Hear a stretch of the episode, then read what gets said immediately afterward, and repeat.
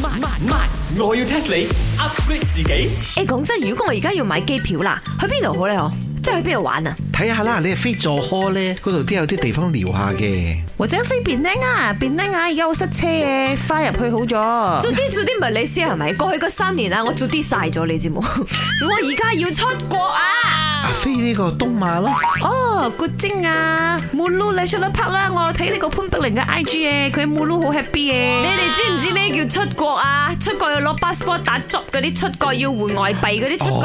哦，哦，新加坡，because 啊，林德榮好中意新加坡嘅 Yeah，佢成日話新加坡啲海南雞飯好好食啊個噶地。又靚咧，耶！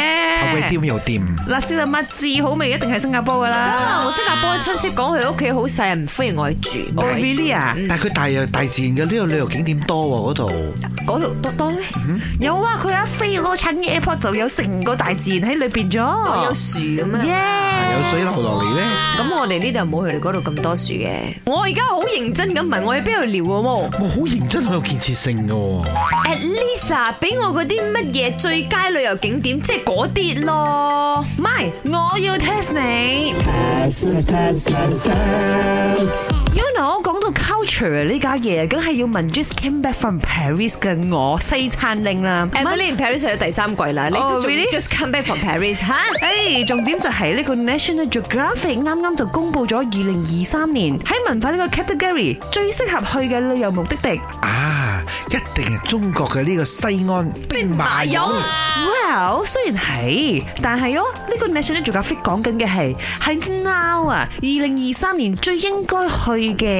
中國係有入圍啊，but then 你哋估錯咗，唔係呢個兵馬俑。哦，因為兵馬俑好 commercial 咗 Yeah 即係我阿婆都知嘅地 方。啊我可以同你講中國係邊一個地方啦，就係、河南嘅龍門石窟。呢條褲攞石頭做嘅，行開啦，佢係瓜嚟嘅好冇，G U A 瓜喺河南啊。哦，山窿。à. Well，呢個係中國噶啦。Any places 你哋要估？越南嗰個首好多人去啊！最近嗰、個好大嗰個五指山係嘛？係啊，托住嗰條橋嘅咧， No 啊 no à, 啊，嗰個冇入圍啊。印度推火車或者數 火車又嚟， I I really say 啊，嗰個係詐騙集團噶。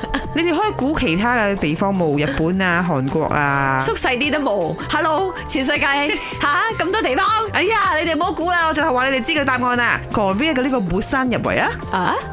有火車搭喎。 ，Train to 釜山啊，揾埋準備俾你好冇？仲有 Italy 嘅呢個 Appian Way 叫做亞庇古道都入圍啦，成個 Egypt 埃及都入圍啦，以及呢個美國嘅 South Carolina Charleston 都入圍嘅。有一些啊喺嗰度係咪有好多古蹟啊，好多文化啊，係我哋未 discover 到嘅，所以喺二零二三年 National Geographic 就推薦我哋去呢啲地方啦。新地方，埃及嘅金字塔，我細細個讀書都識噶咯但係嗰度依然就係充滿神秘感同埋文化啦嘛，色冇。好 mystery 咁咯，係嘛？